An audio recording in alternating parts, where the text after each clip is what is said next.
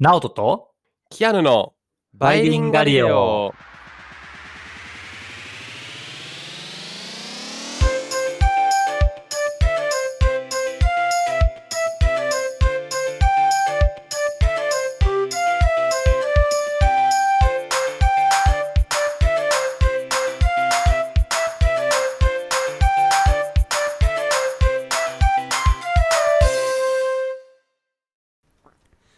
い、バイリンガリオです。チャンネル登録よろしくお願いします。お願いします。Hello everyone. はい、今日はですね、いつもの配信とはちょっと趣向を変えてですね、えーとはいゲストをお迎えしてます。えーはいシカヘデケロとハブカンというポッドキャストをやられている A ちゃんです。よろしくお願いします。あいえいちゃんです。よろしくお願いします。いらっしゃいませ。いらっしゃいました。あでちなみ A にあの、はいシカヘデケロ正式名称はシカヘデケロヌなので、ああ、ヌになってましたね、ポッドキャスヌト。ヌじゃないです。ヌです。え？ヌ あのヌじゃないですか？ににをなまってああ、そういうことなんですヌね。ヌっていうああ、えー、にのイントネーションでるとヌにヌみたいな。そうです。ヌがヌに聞こえるっていうのでヌです。じゃあ、シカヘデケロヌのあ A ちゃんさんでめすちゃ。くちゃうまいですね。あありがとうございます。うちの嫁より上手です。あ で、じゃあまず A ちゃんの自己紹介を簡単にしていただけますか？はい、えー先ほどご紹介もいただきましたけれども、シカヘデケロヌと、えーハブカンという2つの番組をやらせてもらってます。えーちゃんと申します。えー青森県の奥入瀬町というところで、ハーブ専門の農家をやっております。全国的にもちょっと珍しいと思うんですけど、ハーブをえー全て土耕栽培といいますか、土で栽培していて、農薬とか化学肥料を使わないというやり方で、えー作ってもらう、うんと、ハーブを作っております。こんな感じですかね。はい、あの、あます。そうだ、そう、うんと、そ作ってるだけじゃなくて、あの、加工と販売もやっている6次産業事業者といいますか、になります。最近流行りの6時3そうですね時ですね。そうです。まあ、んで、それでなんで A ちゃんとを今日ゲストでお迎えさせていただいたかということなんですけど、はいまあ、私ちょっと前から農業のことをいろいろ調べてて、興味があって調べてましたと。で、そうするとですね、農業系のポッドキャスト皆さんご存知ですかねあの、ポッドキャストランキングとか見るといいんですけど、うん、まあなんかえらい数が多いわけですよ。ポッドキャストだとね、やっぱり、まあせいぜい10ちょいぐらいしかないんですけど、農業ポッドキャストは多分20以上ありますよね。うんあると思いますね。うん、日に日に増えてるって感じです。そう。すごい増えてて、もう把握しき何が起こっ。てるんだと。で、しかもどれもなんか結構、ポッドキャストランキングで結構上位に入ってたりして、なんか、配信する側も聞く側もすごい元気があるなと思って、うん、まあ、これは何なのかっていうのをツイッターであの書いてみたらですね A ちゃんがいろいろ詳しく教えていただいてでその関係で 今回配信ということになってます、はい。うんで前編と後編これ後編になってまして前編は A ちゃんさんの「シカヘデケロにぬ」の方であのもうあ配信してるんでそちら聞いていただけたらなと思います、はい。でこの後編では何の話するかというとですね、まあ、2つに分かれてまして前、えー後編の最初は農業と科学の話ということで、えー A ちゃんにちょっと農業と科学について教えてもらいます。はいその後、えーおすすめの農系ポッドキャストということで、まあ、農系ポッドキャスト先ほど言った通りですね、まあ、群雄割拠なんかいろいろすごいのがいっぱいあるっていう状況なんで、戦国時代です。戦国時代なんで、はい。どの武将が強いのかっていうのをちょっと 教えてもらおうかなと思ってます。はい。はい、でまずじゃあ農業と科学の話ということでテーマはなんとミントの話ことですよね。そうですね。はい、よろしいでしょうか。今日はですはいね、、お願いします。私はやっぱりハーブ農家としてですねハーブの普及っていうのを活動というかハーブの普及活動っていうのをやっているんですけれども今日は皆さんというか、まあ、お二人と聞いてる皆さんにはミントの魅力を知っていただこうかなと思思っていろいろちょっっと考えてきました。まあ科学の話とかって、あんまり私あの自分の番組ではこういう話しないんですけどいろいろちょっと深くというか深くもないですけど話していきたいなと思います。お二人は、はい。あのミンミントっていうとどんなことを想像しますかね？ミントティーですかね。ああはいはいはいハーブティーハーブティー。いいですねとかあの口臭対策で使われるイメージめっちゃありますうんうんうんうん。そうですね、まあ、歯磨きとかガムとかに使われてるイメージですよね。あとはチそうですよね。ョコミントだったり。うんうん。ああありますね。あの口の中がスースーするというか。うんそういうイメージがあるのかなと思うんですけれども、これらの多くがですね、えー実はミントから抽出したメントールの味とか香りになるんですよ。なるほど、なるほど。うん。じゃあミントそのものではないの？そうなんです。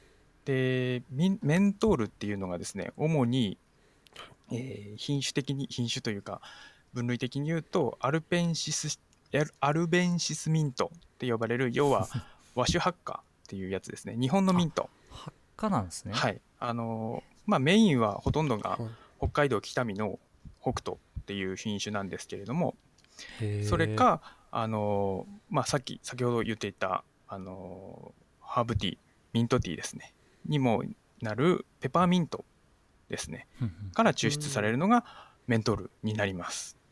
で、このミントの代名詞とも言われているミンメントールなんですけれども、実はメントールを含ま含まない品種もかなり多いんですよ。ミントにもミントといっても。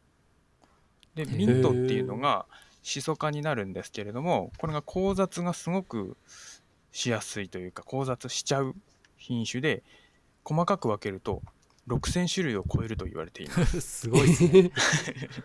へーじゃあ、ハーブの研究者なんかも大変ですね。そうだそうなんですよ。学名も あの同じ学名でもその後に品種名が何個かついてたりとかいろいろあってなるほど。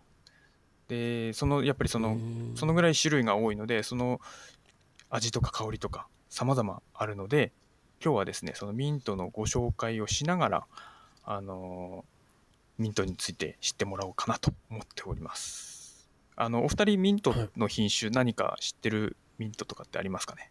品種は多分僕一個も知らないですね。なんかもう ミントっていうカテゴまあ、リよくーでしか。そのうんなんとかミント味とかって聞くと思うんですけど、ペパーミントさっき出てたのははいはい聞いたことありますもんね。そうで確かになんか言われたら多分なんか出てくるんでしょうね。なんだろうな。なんとかミントうちの農。園で実は15種類ミントを栽培しています。えすごい。クールミントっていう品種に入るんですか？クールミントもあります。はい。クあーールミントもメントールが強い品種になります。えー、あなんかてっきり歯磨き用のなんかこう内面だと思ってましたクールなミントっていう感じです。ああ。はいはいはいそういうわけじゃないんですちなみにねこれはクールミントっていう品種があります。僕見つけましたよ、今お。ライムミント。あ、ライムミントもありますね。おお見えないか。そはい。まあ、適当になんか、あの、果物にミントってつけると大抵品種あります。実は。う。レモンミンレモンミントとかあるんですか？あります。うちの農園で栽培しているミント15種類をずらずらと並べると、えーペパーミントとスペアミント、これも有名かなと。ああああ。聞いたことはありますね。とは北斗ですね、先ほど言った。あとはうちの独自というか、あの野生化してたミントを栽培してるんですけれども、それが日本ハッカっていう名前でうちは出してます。うんあと、はアップルミント、パイナップルミント、クールミント、えーオーデコロンミント、ラベンダーミント、オレンジミント、バナナミント、ストロベリーミント、レモンミント、あとイエルバブエナっていうモヒートになるミントを栽培しています。で、最後がペニーロイヤルミント。これで15種類なんですけど、あのペニーロイヤルミントって聞いたことありますか？いや、ないですね。初耳です。どどんな味がすると思います？ペニーロイヤル？なんかロイヤルだから、えーロイヤルミルクティーとかに入りそうな感じですかね。実はこれすごく意地悪な問題なんですけど、キアヌさんはいどんな味すると思いますか？ペニーだからなんか小銭みの金属的な、なんでこの名前になったかはちょっとわからないんですけど、はい、実はペニーロイヤルミントっていうのは主成分がプレゴンという成分になっていて毒草です、え？食べられません。えー、このプレゴンっていう成分はですねあの防虫によく使われる成分になるのでなるほあどの網戸がない西洋なんかだとあの窓の下とかにペニーロイヤルミントを植えて防虫対策に使ったりするミントになります。このようにですね面白いもう本当にさまざまな多種多様なのミントがあるんですよ。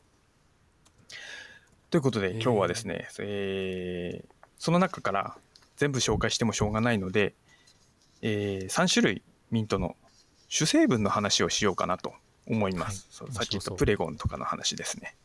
はいあの普段は本当にこんな話全然しないんですけど まずですね、まあ、先ほど一番最初に言ったメントールの話からいきたいと思います、えー代表的なのは先ほど言ったようにペパーミントと、まあ、アルベンシスミントと呼ばれる、まあ、日本の和種発火北斗とかですねのメントールです。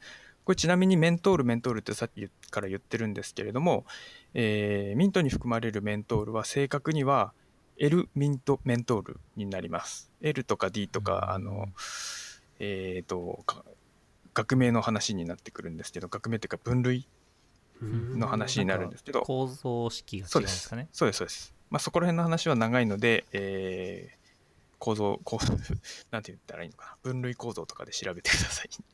はい。エルメントールになります。で、ペパーミントっていうのがですね、えー飲むミントと呼ばれていて、あの、ミントのハーブティーといえば、大抵ペパーミントになります。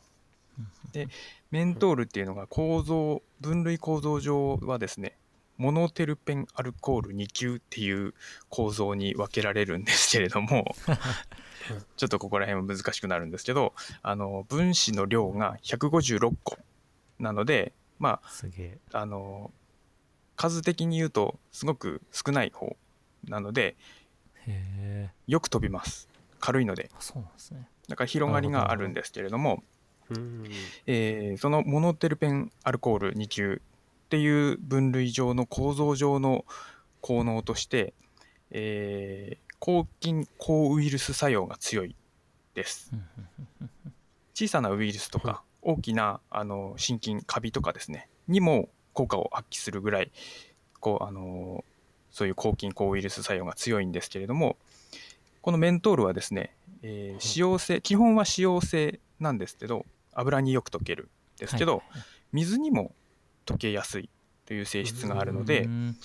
えー菌とかウイルスとかのバリアが油で作られていても水で作られていてもどっちにも溶けるのでどっちのバリアも壊せるので、ああのー T でも抽出できるしすごくあのーなんていうんですかね。ー使いやすいんですね。使いやすい成分の一つになります。なのでハーブティーもハーブティーにも溶け出しやすいのでハーブティーもスースーしますね。メントール。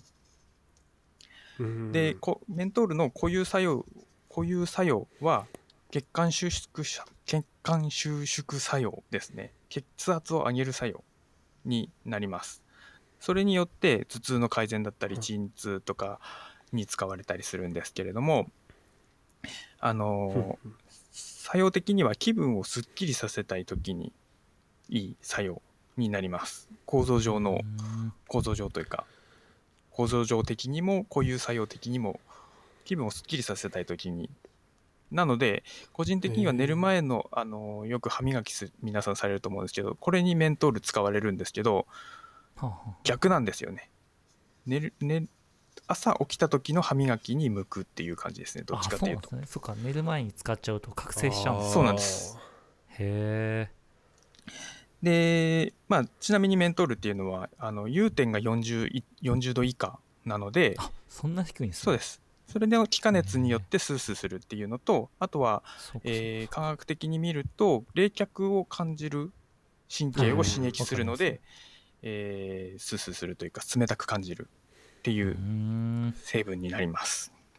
ちちなみになみに実際冷たいわけじゃないんですね。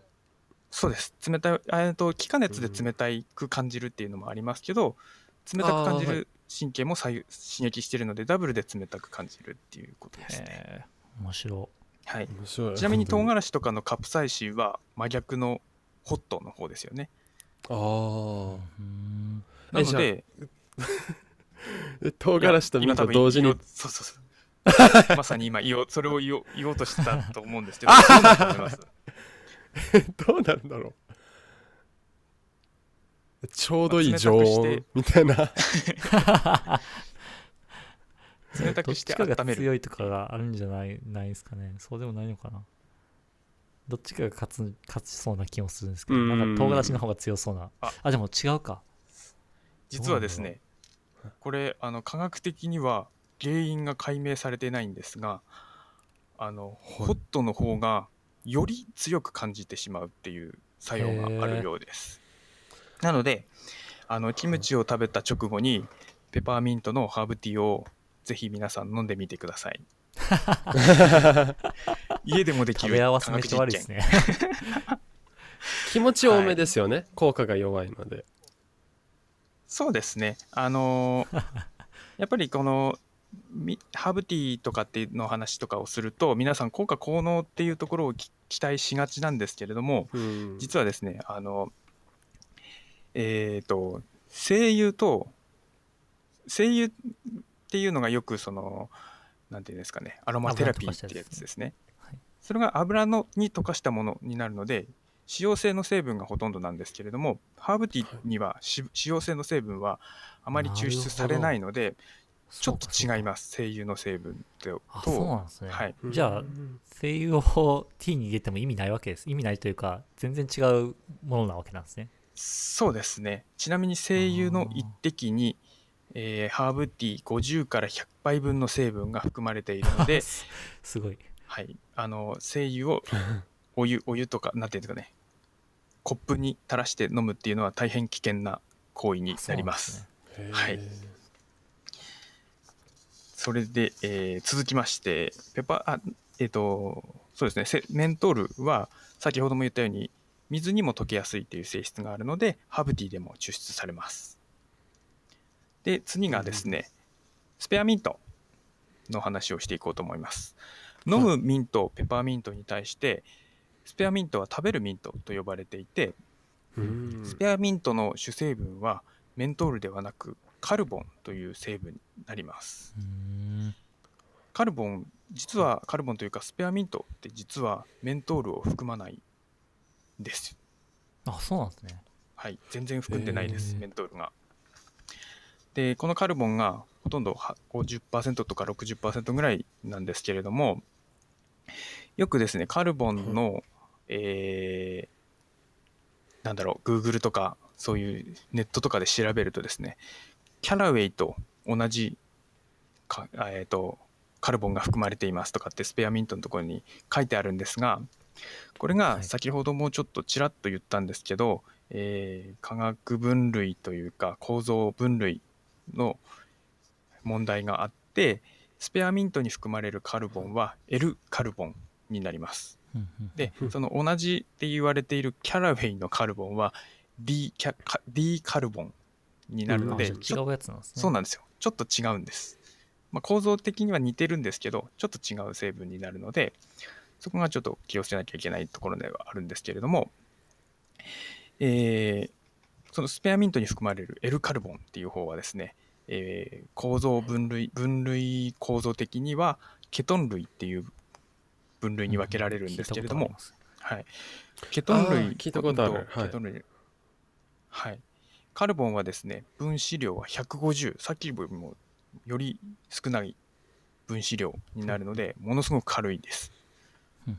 ただ、香りが強い成分なので、より、なんていうんですかね、空間に広がりやすいというか、そういう性質があります。うんカルボンの構造上の作用的には、えー粘液溶解というか溶かす力が強い成分になります。なので油を溶かしたりとかあとは消化を助ける作用。あとはあの巨炭ですね。炭を取り除く作用。これも喉の炭を溶かして炭っていうかその粘液を溶かして取り除いてくれるっていう作用が強いです。あと傷をあの治してくれるっていう作用もあるのでこのカルボンにはですねカルボンというかケトン類全般ですね。カルボンに限らずあるあります。ハーブによって全然効能違うんですねなんか。そうなんです。もう同じミントでもここまで違うっていう作用があるんですよ。うん。で今のだカルボンとはい。はい。あれですかね。のど飴とかに使われるんですかね。炭の。そうですね。あのーキャルウェイとかがよくそういうのに使われたりしますけれども、うん。うん、あのーまあかえー、とスペアミントに含まれている L カルボンの固有の作用的には鎮静作用が強いので先ほどのペパーミントのメントールとは逆でリラックス効果というかリラックスしたい時向けなので、えー歯磨きをするのであれば夜の歯磨きはスペアミントを使って 朝の歯磨きはペパーミントを使うと良いというなるほど。いいと思夜用います。と朝用がはい。あるわけですね、えちょっとそれってじゃあ今日から気をつけまちゃんすと見ないと分かんないですね。ね。そう。うん。そうなんです。そこら辺多分あのその作ってる製薬会社というか会社はあんまり気にしてはいないとは思うんですけれども実はこのぐらい違うう。で、えー次ですね。最後にベルガモットミントっていうのを紹介したいんですけれどもミントっていうとやっぱりそのすっきりするとか、まあ、スペアミントもあの鎮静作用はあるんですけど比較的その爽やかな香りになるんですけれどもこのベルガモットミントっていうのがですねもうミントのイメージとは全然違う香りなんですよ。えーラベンダーと同じような香りというか成分的にはですね。すごい全然違いますね。そうです。香水とか花とかそっちの方の香りが特徴のミントになるんですけれどもまあ同じベルガモットミントって呼ばれるものの、えっと、品種にはオーデコロンミントとかラベンダーミントとか、えーオレンジミントなんていうのがあるんですけれどもそれらの、えーそれらに含まれる成分主成分がですねえっと酢酸リナリル酢酸リナリルですね。とあとリナロールっていうそそのこの2つの成分の割合によってそういう名前が変わるというか品種が分けられるんですけれども酢酸リナリルっていうのが水に溶けにくいので基本はアロマの話になります。で T の場合はあの酢酸リナリルが水に溶けにくいのでリナロールは水にも溶けるのでリナロールの方がメインになると思われますここが実はハーブティーの方は成分調査が進んでいないのであの憶測です、へえそうなんですね、はい、ただでもまああの構造上そのそあのまあ、そうそうであろうと。水に溶けやすい方が時によりよ多く出るっていうのは当たり前の話なので、うんうん。はい。で、えーまあ、リナロールの方の話をしていこうと思うんですけれども、リナロールはですね、構造、さっき言った構、さっきまで言ってる構造分類上ですね、えーメントールと同じモノテルペンアルコール2級なので、まあ、あのメントールと構造上の作用は同じですね。えっ、と、抗菌抗ウイルス作用ですね。あと、すっきりするとかいう作用、強制うん強制作用というか、の方ですね。ただ、えーまあ、溶けにくいとはいえ、酢酸リナリルも、まあ、多少は溶けてくるので、あのー酢酸リナリルの方も効果も期待できるんですけれども、実はですね、酢酸リナリルは、その、モノテルペン系とは真逆の作用があって、まあ、真逆とまでは言わないんですけれどもあのどっちかというとリラックス側の作用が強いです。なので、あのーこのベルガモットミントっていうのがすっきりさせつつリラックスもするっていう面白い特徴がうん。あります。へ面白い。ーすごいな。たださっきさっき言ったように T の場合はおそらくリナロールの方が圧倒的に多いと思うので、まあ、リラックスの効果の方が T, T では強いのかなと思います。はい。ということで、このようにですね、一口にミントと言ってもですね、全く違うということがお分かりいただけたかなと思いますが、すごいですね。うんはい。マツコの知らない世界情報ですね。ああミントの世界で出演してください。そうみ ね。はい、もちろん成分的に違うっていうことはやっぱり香りとか味もち全く違うので、まあ、スースーするからミントスースーするの嫌いなんだよねってミント嫌いなんだよとかってよく言われるんですがそんなことはもう言わないでほしいなとこの聞いてる方は。確かに自分に合ったものが、そうです、まあ、きっと6000種類もあれば一つぐらいあるでしょう。あります。はいということですね。ということでえミントのご紹介でした。はい、えーえお聞きしたかったのがそのはい。アップルミントパイナップルミントとか本当にいろいろあったじゃないですか、はい。そのネーミングは本当にリンゴのアップルと関係があるんですか？えっ、と、アップルミントは、そうですね、あの、リンゴのような甘い香りが特徴と言われているので、アップルミントっていう名前が付けられたようです。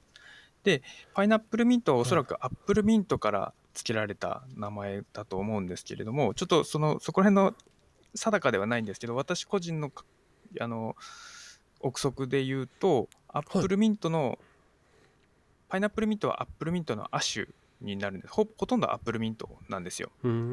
なので、同じアップルミント、パインアップルミントうんっていう感じで、パイナップルミントになったのかなって兄思ってます。弟みたいにはあなるほどはいなるほど、パイナップルの香りしないです。ほぼアップルミントです。そうですね確かに、はい、パイナップルの入手はすごい、甘い香り。実は今日あ、あの、アップルミントの話をしようかどうか迷ったっていうのがあって、アップルミントに含まれる成分は、あのピペリテノンオキシドっていう成分になるんですよ。これが実はちょっと特殊な構造をしていて、あの構造上のさっきまで言ってたその作用とかが学術的に全然ないらしくてちょっと調べるのが大変だったのでアップルミントのこのピペリテノンオキシドの話は省きました。ハーブだけにむしろじゃあ省きました。ハーブきました。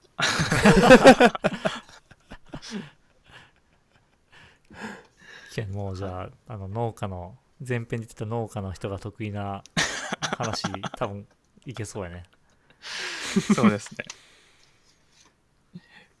はい。はい。栽培の話はもうあの、えすると長くなるのであのはしょりますけれどもミントはあの家庭菜園では私はおすすめしてません。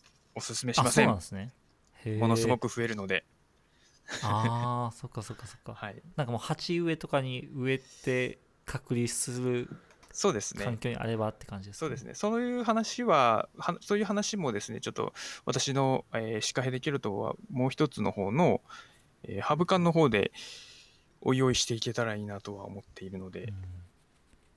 ぜひぜひ。興味のある方は聞いてみて宣伝宣伝。じゃあえっ、とさらに別のトピックというか、まあ、この次のトピックで農系ポッドキャストの、はい。まあ、戦国時代の様子をちょっと教えていただいてですね。そうですね。私たちの勉強をしてみようかなと、はい。したいなということで、はい、お願いします。はい。農系ポッドキャストはですね、えー実は私が始めて、シカヘデケロを始めて、この3月で4年、丸4年になるんですけれども、私が始めた当時は、2つ3つくらいしかなかったんですよ。で、それも、ほとんど更新されてない、一月に1回更新するかしないかみたいな番組と、あの、今、農家の種っていう番組があるんですけれども、それが、はいはいはい。あのよく更新していたっていう感じで、あじゃあもう農家の種さんももっとそ老舗老舗なんですね。農家の種さんは7年目ぐらいになるんじゃないですかね。こうー7年はすごい。ちょっとそこら辺定かじゃないですけど、農家の種さんの独壇場っていう感じでしたね。私が始めた時は。うん、で、えっ、と、農系ポッドキャストが増えたのは、実はここ1、2年なんですよ。そうなんですね。はい。それもですね、農家の種のつるちゃんが、あのー衝撃的な言葉を放ちまして、えー発し発信しないのは存在しないのと同じだって言ったんです。ここれに これに全国の農家が衝撃を受けまして、これは発信しなければっていうので、どんどんどんどん増えていったっていう現状です。へなので今、去年がそれこそ本当に一気に増えまして、もう把握しきれてないです、私も。全然。なんか配信する側もすごい多いですけど、リスナーも多いじゃないですか。まあリスナー多いかどうかわかんないですけど、なんか多分ランキングにいっぱい入ってるってことは多分多いってことそうですねなんですけど。それは、あの、ポッドキャストに限らず、ラジオがですね、一昨年ぐらいまではほとんどラジオリスナーはトラックの運転手か農家っていうぐらいほとんどがうんそその層というかだったんですよ。それが去年の、えー、とコロナの影響でラジオとかポッドキャストを聞く方が増えましてそれで、あえーといろいろな番組も聞くようになったというか聞かれるようになったっていう感じですね。なのでもともと農系自体農系というか農業農業番組自体が多いですね。農業番組自体というか、聞いてるのが農家がそもそも多いので、なるほどなるほど、はい、だからまあリスナーもまあやっぱ農作業しながら聞かれたりするんですかね。そうなんですよ。皆さん。あだからまあすごい時間もえ聞くときって皆さんって AirPod みたいなの使うんですか？それともなんかラジオキーなんだろう？ラジオ自体をボンって置くんですか？えっと、そうですね、ラジオを、まあ、さ手作業してるときは多分ラジオを置いたりとか、今だともうスマホで聞けるので、あれですけど、ああスマホを結構農家農家だと、その軽トラで移動中とか、あとトラクターにも今はラジオついてるので、それで聞いたりとかっていうのが多いみたいですね。なるほど。そうなんだ。ー。えありがとうございます。面白いですね。すごいな、なので、もう本当にお農家、農家というか、農系ポッドキャストと、あの農家っていうのは親和性が高いというか、そうですよね作業しながら聞けてでしかもそれでなんか農業のいい情報とか手に手に入れられた日にはもうね。ちょうどいいですもんねそうですね。えー面白いはい。ーちなみに今あの A ちゃんは農青森で活動されてると思うんですけど青森には農系ポッドキャストって何個あるんですか？えっ、と、今、えーそれこそ農家の種の、えっ、と、さっき鶴ちゃんって言ったんですけど、もう一人、3人やってる番組、農家の種なんですけれども、そのうちの一人のコッティっていう女の子がいるんですけれども、コッティが今取りまとめているんですけど、見た感じ、大抵どの県も1番組か2番、多くて2番組ぐらいなんですよ。ところがですね青森県はなんと4番組あります。2倍あるじゃないですか。ー2倍からまあ4うちがうちがそもそも2番組やってるっていうのもそうなんですけど、うちの他にに2番組あって、そこのご紹介をぜひ私個人的にはしていきたいなと思うんですけれどもはい。あのーまあ私がやってるシカヘデケロヌとハブカンの他にですね八戸市の長ネギと長芋農家ここら辺長ネギと長芋が盛んなんですけれどもその農家をやられているはい長ネギ芋太郎さんっていう方の かわいい。名前があ これ名付けがコッティっていう話ですねそれこそさっき言ったへのラジオを耕すっていう番組があります。お面白い。ネーミングが。これそうですね。あのー結構軽トラで配達中に収録してたりしてガタガタガタガタとかって音が 超面白い 収録もの作業中。そうなんですよ。面白いなと思いながら聞いてますいつも。あともう一つがですね最近この、えー1月からかな？始めたんですけれども田子町の田子牛とニンニク農家をやられているニンニクアットオークさんという方のドライブトークっていう番組があってその名前の通りさっきと同じ軽トラじゃないですけど 車で移動中とかに収録してへ配信している方です。で、面それプラスですね、実はこのニンニクアットオークさんの旦那様がうちの番組にもゲストで出演してもらったんですけれども、どうやら、えアッキーさんっていうんですけど、その旦那様の方はですね、どうやらアッキーさんも、ポッドキャスト配信の準備をしているという情報を得ているので、5番組5番になり組になり なる予定です。すごい 青森だけちょっと多いっていう。そうなんです。えちなみにそのなんかえさっきなんか何々農家さんのとかニンニク農家さんのとかっておっしゃられてたと思うんですけど、なんか聞く時ってやっぱり自分の県のを聞くプラス自分の作物のポッドキャスト聞いたりするんですか、うーんとそこはあまり気にしなくてもいいのかなあとあんま気にしないで思いますす。はい。あの前面に出してる方ももちろんいらっしゃいますけど、意外と結構皆さんその自分の作物の話しなしてなかったりするので、ああなるほどなるほどあの農系ポッドキャストといっても全部が全部農業の話をしているわけではなくて、まあ例えばさっき言ってた、えー、ニンニカと奥さんとかはあのプロレスの話をしてたりとか。全然関係ない。はい、あとは、えー別番組だとヒップホップの話をしてたりだとか。あとはもう本当にエンタメ番組的な番組もありますしもう本当に多種多様の番組がかなり色がうん。そのこなんていうんですかね。番組の個性が強いっていうのが特徴になると思います。農系ポッドキャストは。まあ、だからあれなんですね。やっぱり農系ポッドキャストいろいろいっぱいあって、うん。キャラが濃いというそうかです。うんなるほど。すごい。ちなみにじゃあその青森以外で全国レベルで見た時のおすすめっていうのははい。そうですね。まあ一番最初に言った農家の種がやっぱりその何ていうんですかね農系ポッドキャストのトップというかあの一番リスナー数が多い番組で福岡県の3人組がやっている男女3人組ですねのやってる番組で、えー去年と今年の、えーポッドキャストアワードにもノミネートされていて、今年は Spotify 賞だったかな、っていうのを、えー獲得したようです。すごいですねすごいですね。へで YouTube とかもやられてるので、もう圧倒的なリスナーの支持を得ているっていう番組ですね。で、それの他に同じ九州で宮崎県の楽しきラジオっていう番組があって、ーはいはいはい。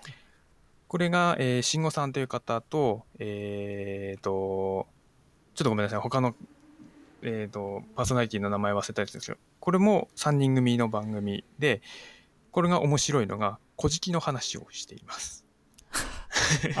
どそう本の方ですね、そうです。あの、神話、えー日本神話の古事記の話をしていて、楽しきラジオですね。へであともう一個ご紹介したいのが、三重県のお味噌汁ラジオっていう番組がありまして、これが男性3人組、これも3人組なんですけれども、えー、きゅうり農家さんと、ナス農家さんと、あと農家じゃなくて、サラリーマンの方ー の3人組、仲良し3組、へ3人組って感じなんですけれども、の番組があります。で、この3つの番組を紹介したのは実は訳がありまして、ーはいはいはい。実はですね、この、えー私含めて、農家の種と楽しきラジオ、お味噌汁ラジオのパーソナリティとですね、えーこの4月にバンドを組むことになりまして、えー、農音楽活動家バンドえー、と音楽活動を今からするっていう段階で今そこそれが農家バンドっていうハッシュタグで結構盛り上がりを見せているので、へえぜひチェックしてほしいんです全然違うじゃないですか、そうなんです。あのオンラインオンライン。セッションはしてないんですけどそれぞれが自分の音源を収録してそれを重ねて一つの曲にするっていうのを今やっています。面白い。はい。これが、えー農家の種からつるちゃんがギターで、えーコッティがピアノピアノというかキーボードで楽しきラジオのうん。慎吾さんが、えードラムですね。でお味噌汁ラジオのしなやんっていう方がベースで私がボーカルをやらせていただいてやらせていただく予定です。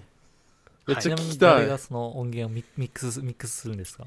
ミックスは多分機材的にもすごいすごくいいものを持っている農家の種のつるちゃんがやってくれると私は信じています。まだ決まってない。そうです。だいぶ緩い感じなんですけれども、へえすごいですね、なんかやっぱポッドキャスター同士のつながりもだいぶ強いんですね。そうなんです。確かあにのー素晴らしい。やっぱその農系ポッドキャストっていう名前をつつけたというか、作ったっていうのもそこら辺のつながりをやっぱり意識してというか、うん。あの、うん。あってやっぱりその横のつながりが強いのがその農系ポッドキャストのようなんていうんですかね特徴の一つでもあるのかなとは思ってますうんそうですねいやそれは素晴らしいですね、うん。科学系だとやっぱそんなに私たちもなんか知っててもやっぱ4番組とかうんうんうん。ぐらい個番組ぐらいですかねって感じで、うんうんうん、そうです、そこはやっぱやっぱその系っていうので一つ、うんうんなんだろう一致団結して戦国時代だからこそ このそうですね。そうですね。同盟。同盟を組んで。あのちょっとそのだ さっきとは別の番組も紹介したんですけど同盟を組んでいる番組がありまして、あのうちのシカヘデケロとですね。あの静岡県の富士宮市でやっている「農道富士山号」っていう番組がありまして富士山号は22321525の号で富士山号って書くんですけれども、この番組が結構仲良くさせてもらってて私が向こうにゲストに出たりもしたりしてるんですけどあのーこれが農家さんが2人とえー酪農家さんが2人と料理家さんが1人。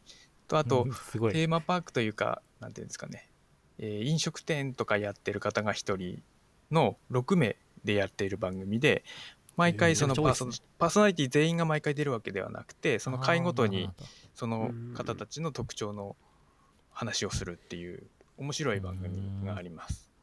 あと私と同じ有機系の番組に小脳ラジオっていうのがあああるんですけれども、これがあのこれえー、とややってるのがゆうちゃんっていう名前の方なんですけどこれがあのケンドくんっていう土を作っていてその土を使って今うちのお店であの寄せ植えとか売れればいいなっていう話を今しています。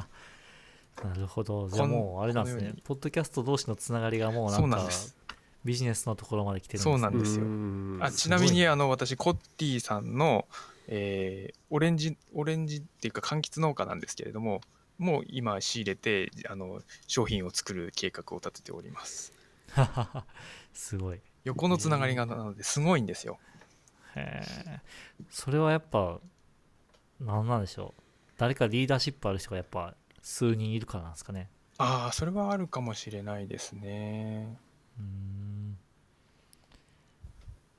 じゃあ我々もあれだね。科学系でなんかちょっとあの頑張って 科学コミュニティ系を。ポッドキャストコミュニティを作ね。っていかないといけないね。そうですね。発信しないのは存在しないっていうのを、そう。結構衝撃的ですよね 言葉として。そうですね。まあでもなんか農業系だとやっぱなんか農業系ってやっぱ独自産業とさっきおっしゃられてましたけど、やっはいぱ最近も発信することは求められてますけどそうですね。科学者は発信することはあんま求められてないまあそ多少求められてますけどそんな求められてないからね。でもああれですよね。存在しないのと一緒って言われた。何回かあのバイリンガリレオさんのは配信で何1月か2月くらいの配信でそのクラウドファンディング的なお金の集め方をして研究するみたいな。あはいはいはいはいはい。ありましたありました。そういうのをやるのであればやっぱり発信は必要になってくるあそうですよね。それはその通りですね。うん。補助金以外のお金の集め方っていうか。そう。確かにそれはおっしゃる通りですね、うん。そういうやり方もあるかもしれない。なるほど、はい。ありがとうございます。ということでいろいろその農系ポッドキャストもぜひぜひ皆さん聞いてみてくださいそうですね。さっきまとめてくださったんでもしリスナーの皆さんもなんか興味があるものがあればぜひ聞いてみてください。はい。はい。わかりました。他になんか告知とかありましたら？えー大丈夫と、ね？そうですね。あの、まあ、うちの番組をぜひ聞いていただきたいというところですかね。はい。じゃあ鹿ヘレキロヌをもしよかったら聞いてください。前編の方もまずあるんで、えっとはい。まあもうこれもう後編の終わりでこんなこと言っても意味ないかもしれないですけど。はい。えー、鹿ヘレキロヌ登録して聞い聞いてみてください。ははい。い、じゃあえっ、と今日はこんな感じですかね。はい。はい。長々とあじゃあどうもありがとうごいざいました。ありがとうございました。はい。またじゃあ次回の放送でお会いしましょう。バイバイ。はい。